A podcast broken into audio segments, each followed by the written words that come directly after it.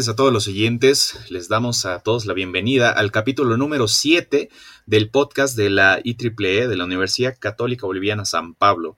Yo soy Ramón Herrera y como co-host está aquí Fernando Calderón.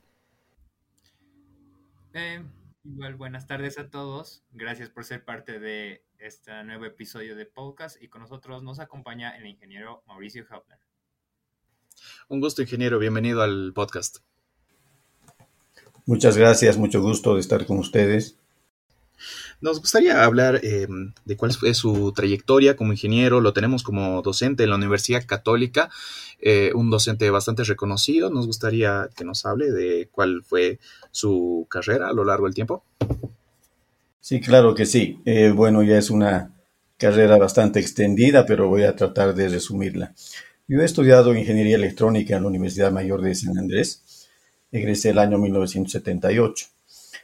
Eh, rápidamente empecé a trabajar en una empresa pequeña boliviana que la manejaban unos ingenieros eh, que estaban haciendo un emprendimiento, digamos, a los cuales me sumé y empezamos a trabajar en algunos proyectos interesantes en el área de, de electrónica y de computación, donde estuve más o menos un año y medio pero fue interesante porque fueron unas primeras experiencias y además que pudimos ser pioneros en, varias instalaciones interesantes. Por ejemplo, instalamos el primer equipo de facsímil en Bolivia, recuerdo, el año 79.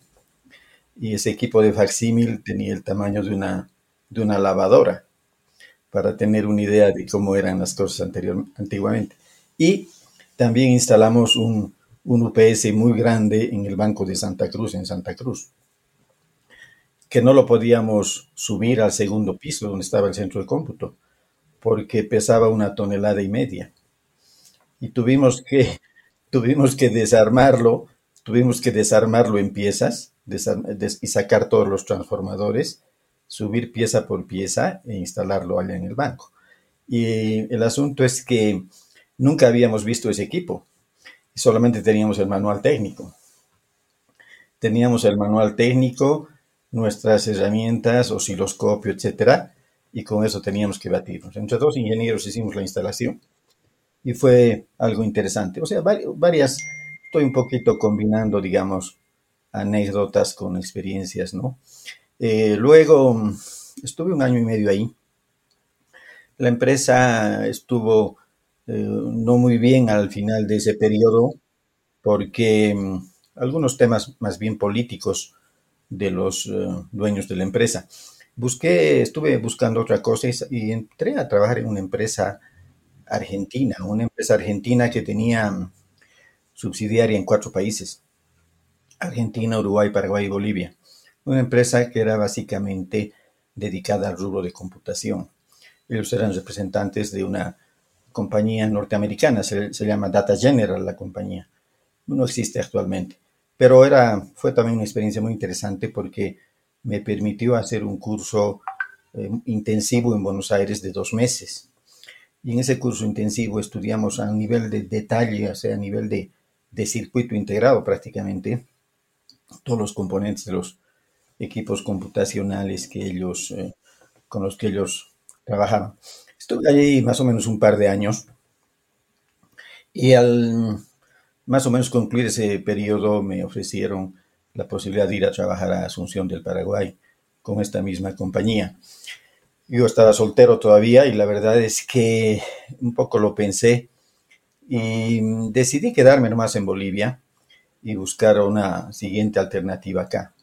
Entré, estoy hablando ya más o menos del año 1981, entré a trabajar aquí en Bolivia a lo que se llamaba el Centro Nacional de Computación, CENACO. Esta era una institución estatal que manejaba todo lo que era la informática del sector público.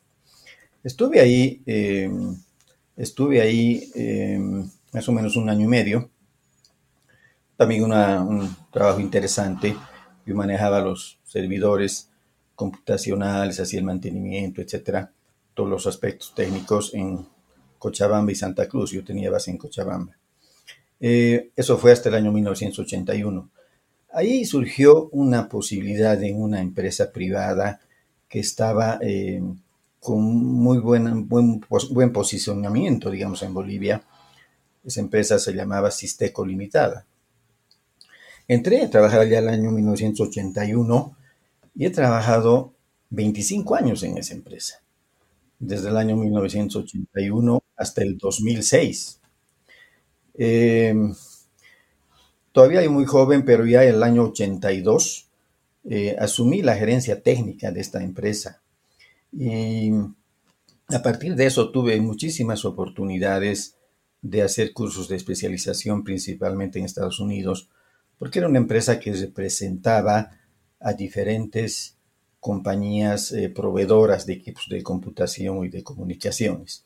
Entonces hice muchísimos cursos en Estados Unidos. Eh, en el área, la empresa estaba en el área de Boston. Entonces siempre viajábamos por lo menos dos veces al año a hacer entrenamientos allá en diferentes equipos que eran comercializados aquí en Bolivia. Esta empresa Sisteco Limitada tuvo mucho éxito en su tiempo porque comercializaba equipos muy competitivos en calidad y precio. Y eso nos permitió ganar un sinfín de, licitaciones. Entonces, de, de una empresa de, de 10 personas, que era cuando yo ingresé el año 81, llegamos a ser una empresa de más de 250 personas. Y yo tenía como más de 30 ingenieros bajo mi mando, digamos. Entonces fue un desafío muy interesante que lo fuimos eh, llevando a cabo, ¿no? Más o menos el año 1990, esta compañía decide diversificarse entrando al área de telefonía pública.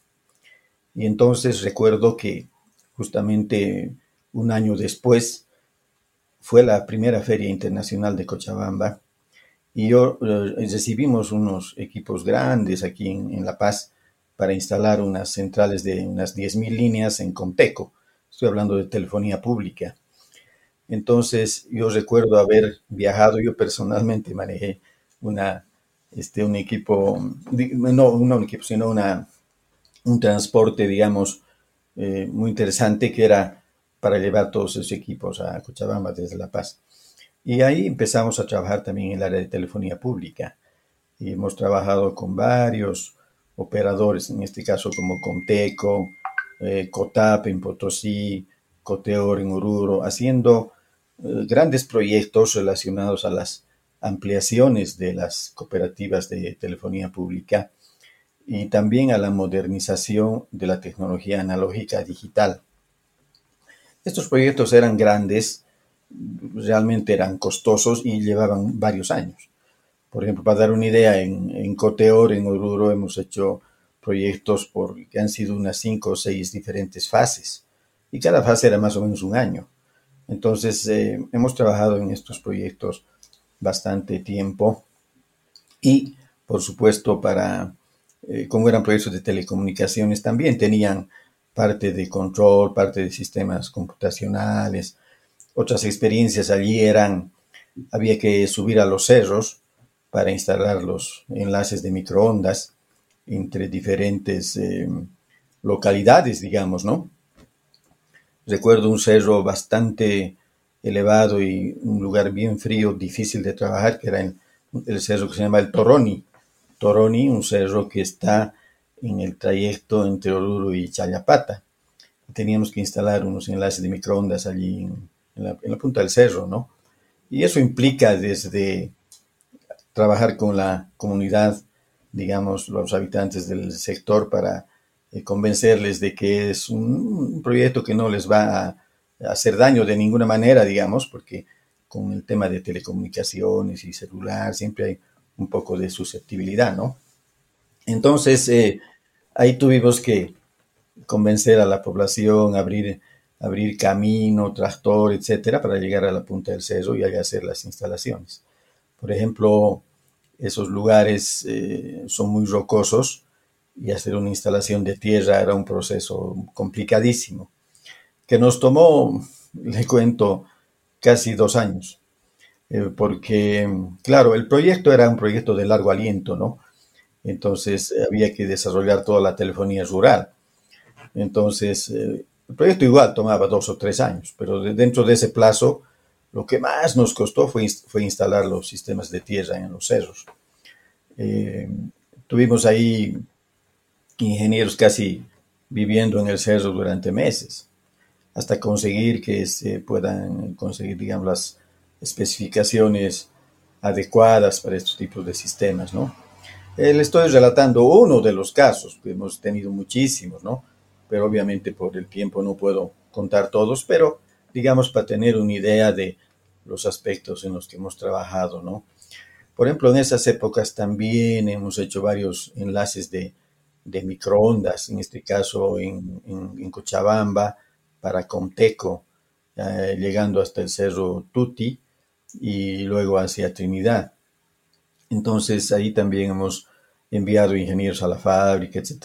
En la parte de telefonía, trabajamos con una, compañía que se llamaba Northern Telecom primero y cambió de nombre después a Nortel. Esta era una compañía canadiense norteamericana que además tenía una subsidiaria en Israel. Eh, entonces hemos trabajado tanto con la compañía canadiense en varios proyectos como con la compañía israelí también. Esta compañía israelí subsidiaria de Nortel se llamaba Telsat y Telsat también era entonces un fabricante, al igual que, Nortel, digamos, fabricaba en Israel equipos para, para, Estados Unidos, para Europa, para Sudamérica, etc. Entonces, hemos, en esta empresa Sisteco hemos trabajado con, en grandes proyectos y con grandes compañías. Eso a mí me ha permitido también poder visitar muchísimos centros de entrenamiento, centros de investigación y desarrollo. La verdad es que como yo era gerente técnico, también yo quería siempre saber de la parte técnica, porque uno no puede supervisar a sus ingenieros si no sabe más o menos lo mismo que ellos o, más, ¿no? Entonces yo me ponía, la verdad, en primera fila en todos los cursos. Entonces eh, eso me permitió ir, he ido a unos, por lo menos 50 veces a Estados Unidos, a cursos con diferentes... Eh, con diferentes empresas de diferentes rubros, ¿no? Desde la parte computacional, la parte de energía, la parte de modems de comunicación, eh, incluso software de comunicación. Y hemos sido pioneros ahí, por ejemplo, en, recuerdo en un proyecto en Intel. En Intel instalamos una primera red eh, interconectada, La Paz, eh, Cochabamba, Potosí y Santa Cruz, una red de computadores grandes que trabajaba en línea. Este era mm, un proyecto pionero. Claro que Intel, obviamente al ser la empresa, digamos, líder en el ámbito de telecomunicaciones, por lo menos en esa época, entonces eh, sí liderizaba proyectos, ¿no? Entonces ahí fue también otros, fueron otros proyectos interesantes con los que trabajé. Trabajé en esas empresas hasta el 2006. Esta empresa, por temas eh, más que todo de los, de los dueños de la empresa, ya no estaba bien en esa época y yo tuve que buscar otras, eh, otros rumbos. Fue ahí que eh, empecé a trabajar en la Superintendencia de Telecomunicaciones, que se llamaba la CITEL, actualmente ATT. En la Superintendencia de Telecomunicaciones estuve eh, primero unos seis meses, ocho meses como consultor, y después estuve un año más ya en una posición jerárquica como Em, intendente de planificación y control de gestión, se llamaba. Entonces yo estaba a cargo básicamente de los nuevos proyectos que tenía la superintendencia. Fue también un trabajo interesante. Ahí me permitió em, visitar el Japón. Yo fui como representante de Bolivia a través del, del Ministerio de Comunicaciones y la Superintendencia como delegado de Bolivia al Japón para unos eh, seminarios eh, y cursos auspiciados por la cooperación japonesa en el tema de la normativa de la televisión digital. Estoy hablando más o menos del año 2008-2009 aproximadamente, y 2008-2009, y fue una experiencia interesante y este tema de la televisión digital se ha implementado básicamente 10 años después, digamos, de la época en que yo fui, ¿no? Pero bueno, esa fue una experiencia en la que estuvimos un par de años más o menos, ya hasta el 2011 aproximadamente. Em, allí hubieron algunos cambios de ministros, como sucede en estos casos. Yo tuve que renunciar a la posición que tenía y recuerdo que ahí fue que eh, empecé a trabajar en yacimientos. Una, una, nueva área, una experiencia muy interesante para mí. Yo me hice cargo de lo que eran los proyectos de los sistemas SCADA, SCADA, que habían unos proyectos ambiciosos para centralizar toda la, la información de del manejo de los hidrocarburos, ¿no? Entonces, eh, fue una experiencia también interesante y me, me permitió conocer mucho del, del, área, si bien yo soy ingeniero electrónico, no soy ingeniero, digamos, petrolero, ¿no? Pero hubieron experiencias interesantes y a mí siempre me ha gustado leer e investigar, entonces yo en la oficina aprovechaba todo el tiempo posible para conocer más y la verdad es que estuve ahí un año, un año y medio y fue una experiencia también muy, muy interesante. Me permitió visitar varios campos petrolíferos, petroleros, perdón, y conocer eh, bastante de las tecnologías que se usan en el petróleo, en el gas, ¿no? Eh, ese fue un trabajo hasta el 2011, 12, 11 más o menos, 2010, 2011. Eh, también concluyó porque se concluyeron los contratos, hubieron unos cambios y yo busqué otra alternativa y empecé a trabajar en Hansa Limitada. En Hansa eh, también trabajé en un área que es área de informática y telecomunicaciones con una serie de proyectos interesantes. Yo manejaba lo que son los, uh, los grandes operadores, en este caso principalmente Intel. Entonces yo manejaba todos los proyectos que hacía Hansa con Intel. Hicimos varios proyectos. Uno de los más grandes fue una instalación de un telepuerto que tenía que ser aquí en La Paz, primero en Villa Salomé, pero por dificultades del terreno se trasladó a La Guardia, en Santa Cruz. Allí instalamos un telepuerto y a partir de ese proyecto se instalaron unas, unas mil estaciones VISAT, estaciones satelitales para dar servicios de microondas, perdón, servicios de acceso a Internet principalmente, y también telefonía en el área rural en todo el país. También fue un proyecto grande de una duración de un par de años. Eh, y hubieron otras experiencias en Hansa, pero para no extenderme mucho voy a continuar, después veremos un poquito la, la, parte de, docencia, ¿no? Pero ya, eh, ya yendo hacia el final, digamos, de la, carrera profesional propiamente. Empecé a trabajar el año 2012, eh, 2013, eh, a raíz de un ofrecimiento que me hace una empresa de la India. Ellos vinieron a Bolivia y tomaron contacto conmigo, sabían que yo trabajaba en proyectos en telecomunicaciones y me ofrecieron darme la, la gerencia eh, de esa empresa nueva eh, que estaba empezando en Latinoamérica que es un fabricante de telefonía móvil, competencia de Huawei, de Ericsson, etcétera, ¿no? basada en la India. Eh, trabajé con esta compañía también uh, a lo largo de casi siete años, eh, en muchos proyectos, pero eran muchísimos viajes. Claro, estuve varias veces en la India, pero también eh, dentro de mis funciones era manejar o apoyar los proyectos en toda Latinoamérica. Entonces, la verdad que vivía en el avión este, viajaba desde México hasta, hasta la Argentina, por todos los países de Sudamérica. Eh, fue también una experiencia muy interesante. Eh, eso más o menos hasta el 2017. Y luego, vamos a decir, yo retomé lo que es la docencia universitaria. Yo estuve ya trabajando eh, como docente en varias universidades, más o menos a partir del año 1980, pero no en forma permanente, sino en forma un poco discontinua, porque no tenía el tiempo suficiente por mis eh, continuos viajes y todo aquello, pero sí empecé a trabajar en, en, el área, en la Universidad Mayor de San Andrés. Estaba haciendo cuentas y hasta el momento más o menos en, en San Andrés he trabajado alrededor de 11 años, en forma, como digo, intermitente, ¿no? no permanente. Entré también a trabajar en la Universidad Católica más o menos el año 2004. Entonces ya son casi unos 16 o 17 años que estoy en la Universidad Católica y ahí empezamos en la carrera de telecomunicaciones. Recuerdo que más o menos el año 2009 o 2010 conversábamos con el entonces director de carrera, el ingeniero Giovanni Gismondi, sobre la idea de abrir otras carreras en la Universidad Católica. Y ahí surgió primero la idea de la carrera de mecatrónica, de ingeniería mecatrónica, y luego la de ingeniería biomédica.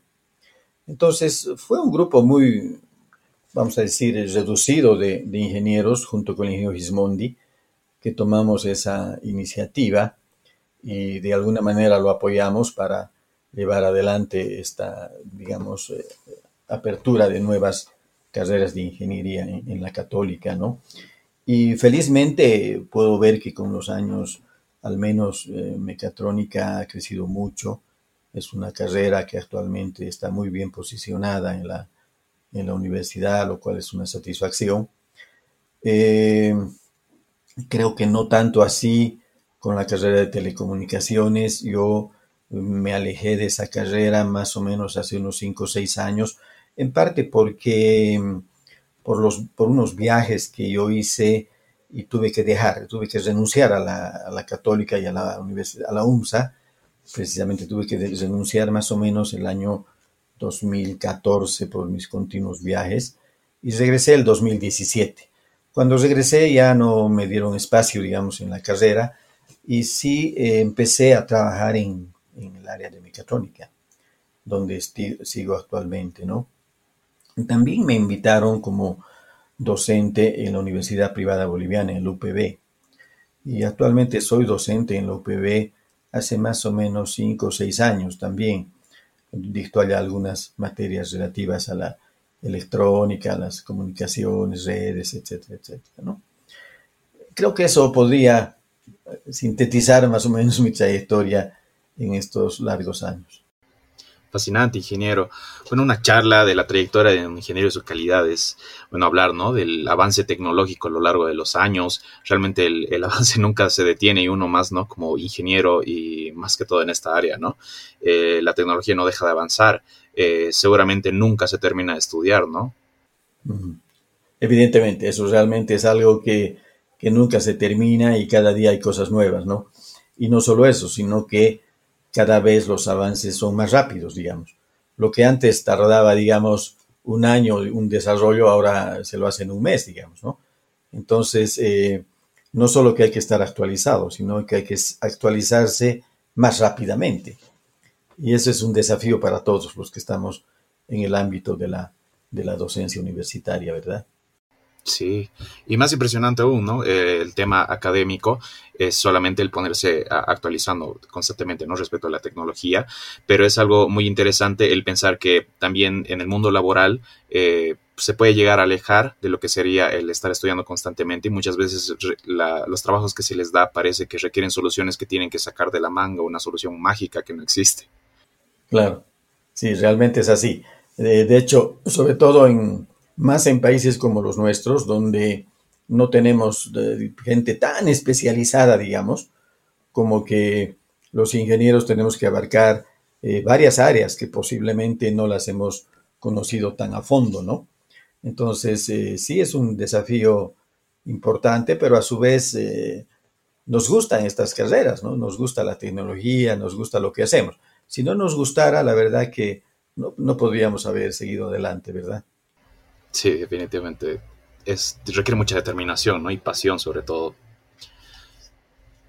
En retrospectiva, eh, se tiene bastante trayectoria, tiene bastantes trabajos muy importantes. Eh, de hecho, eh, es, es, muy pesado el currículum que usted tiene. Em, supongo que en retrospectiva es fácil hablar, ¿no? De qué fue, qué, qué, trabajos consiguió, pero supongo que al principio de su carrera no era tan fácil decir, ah, solamente me voy a ir a trabajar acá y ya me van a dar el trabajo. Esto requiere de conexiones con ingenieros, mucha dedicación. ¿Sabe qué pasa? Cuando yo estudié ingeniería electrónica, era una carrera muy nueva en Bolivia, era realmente nueva.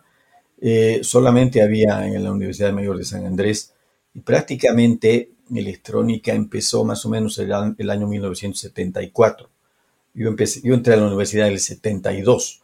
O sea que yo he sido casi de las, la segunda o tercera promoción de ingenieros electrónicos y éramos poquísimos, poquísimos. Le comento que, por ejemplo, cuando el año que yo egresé, éramos solamente cinco personas.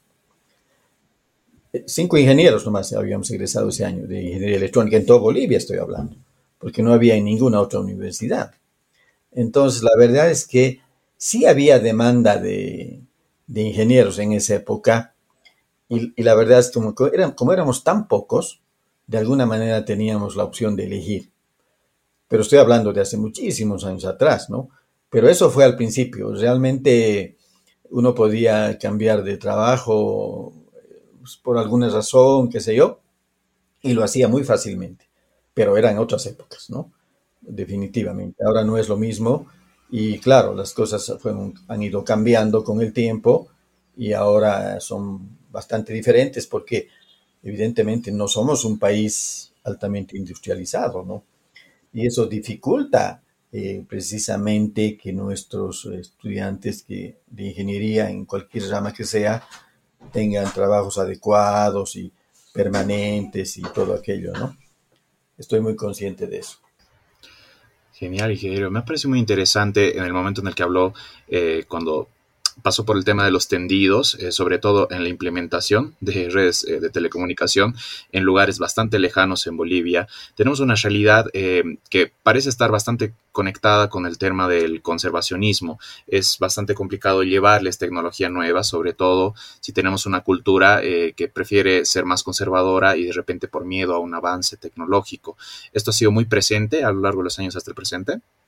Sí, sí, eso, eso es una, esa es una realidad eh, no solo en el campo de las telecomunicaciones. En telecomunicaciones, como digo, muchas veces había que ir a hablar a las personas y mostrarles información, mostrarles, por ejemplo, que el, sistema móvil no es dañino, eh, mostrarles estudios, etcétera, etcétera, para convencerlos de que, vamos a decir, te permitan instalar una, una radio base en determinado lugar. Lo mismo pasaba en el área de petrolífera. Eh, no, las comunidades eh, muchas veces eran reacias a permitir que se instale, por ejemplo, un oleoducto, se explore, eh, se, define un área de exploración, etcétera, ¿no? Entonces, eh, en Bolivia es bastante complejo. También recuerdo los proyectos de fibra óptica. Hemos instalado varios, varios proyectos de fibra óptica con, diferentes operadores, con Cotel, con, con, con con Cotap, con Coteor, etcétera eh, y también esos despliegues de fibra óptica son complejos porque van por lugares remotos y también eh, hay esas dificultades de que eh, se tiene que además convencer a las, a las personas y, aquello que, digamos te permitan este, hacer los despliegues que uno necesita, ¿no? Tenemos un avance bastante lento en comparación a otros países eh, por X eh, o Z motivo.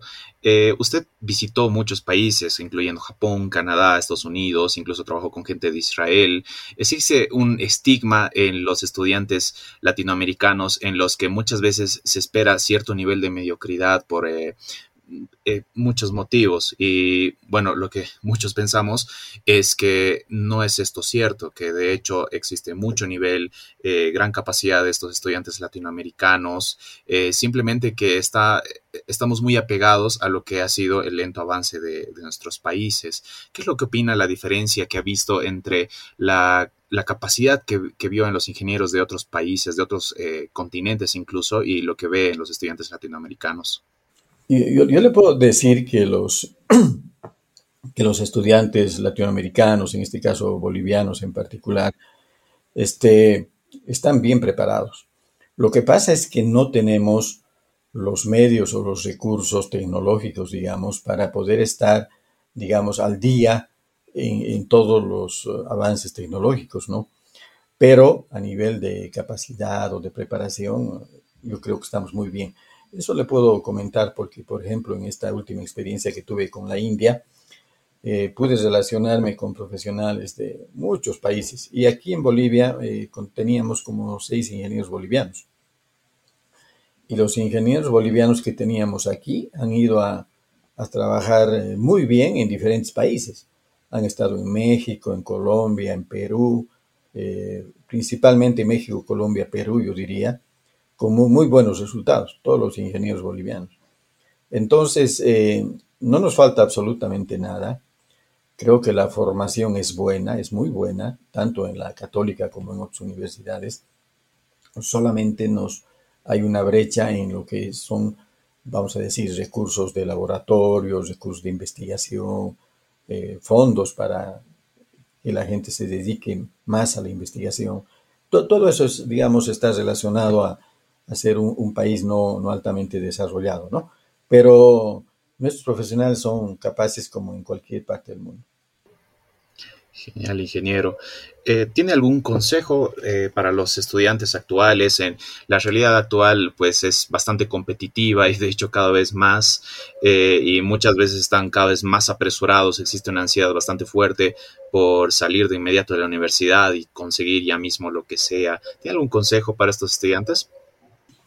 Bueno, yo diría que, que tenemos que amar lo que hacemos fundamentalmente, que nos tiene que gustar y que tenemos que amar lo que hacemos, ¿no?